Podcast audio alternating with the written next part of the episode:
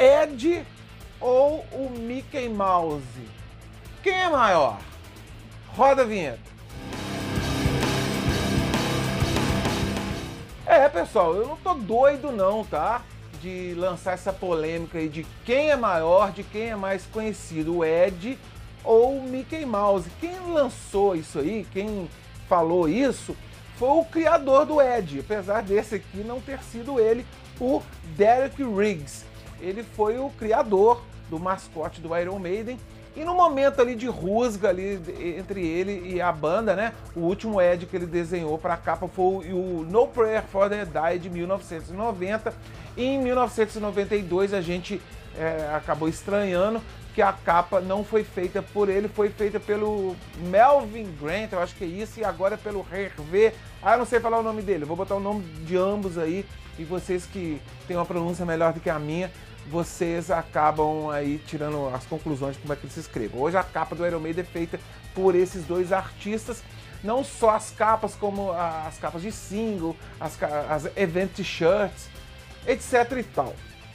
E o Derek Riggs, ah, vem cá, antes de eu começar né, a falar é, sobre isso, eu vou falar hoje bem rápido, eu peço a você aí que ainda não se inscreveu aí no canal, pô, se inscreve, aperta o sininho que isso faz o canal dar uma levantada na moral e também quem quiser apenas é, ouvir os, os papurados em forma de podcast, eu faço uma adaptação e jogo lá no Spotify. Então, é, quando o Derek Riggs falou isso, ele estava num processo lá de, de, de término, né? É, comercialmente com a banda, mas ele ele teve realmente uma importância grande para o Iron Maiden. Né? Ele criou nada mais, nada menos que o Ed, que estampa todas as capas do Iron Maiden, né? só algumas capas de disco de, de, de ao vivo, como Flight 66, que não tem o Ed, e todas o mascote aparece nas camisas, etc. Isso, claro, que ajudou muito a alavancar a carreira do Iron Maiden. A gente não pode negar. Eu acho que talvez o Derek Riggs poderia ter tido uma compreensão maior, né? Porque ele criou, né? As capas, as primeiras, é, até o Piece of Mind, era tudo desenhado à mão, cara. Depois, ali no Power Slave, e ele depois começou a um processo embrionário de computação gráfica, mas o traço do Derek Riggs é um traço à mão, cara. Eu adoro as primeiras capas do Iron principalmente aquele Ed lá de calça jeans, etc e tal. Eu, eu adoro. Tanto é que é, nota-se mesmo que agora esses Eds mais atuais, tipo esse aqui, que é bem legal, ele, ele, a pessoa não precisa de entender de designer e nota-se que ele é feito todo no computador. E o Derek Riggs fazia tudo à mão.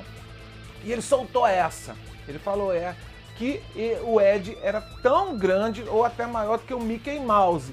Porque é, a gente via em qualquer lugar do mundo pessoas usando a camisa do Iron Maiden e ele acha que ele não foi completamente bem é, remunerado com relação a isso.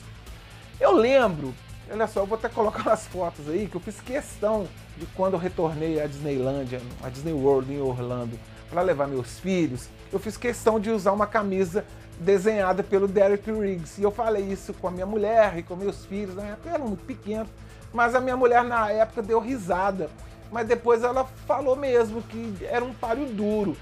Que o, o a gente vê mais camisas, pessoas usando mais camisas com o Ed do que com o Mickey Mouse. O Mickey Mouse ele é um personagem, talvez, talvez não, maior do que o Ed, né? Ele como personagem é maior mas eu acho que em termos de venda de camisa o Ed ganha. Eu quis apenas lançar essa polêmica e perguntar a você, o que, que você acha? O Derek Riggs estava muito xarope quando disse isso?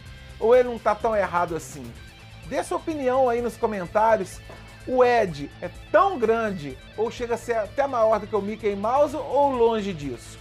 Beleza, pessoal? Vou nessa aí deixando vocês com imagens de Eds clássicos principalmente esses desenhados pelo Derek Riggs, que é um artista sensacional que também fez capa para outros artistas. Tá bom, pessoal? De tempos em tempos eu venho gerando conteúdo. Um forte abraço, vamos nessa, fui!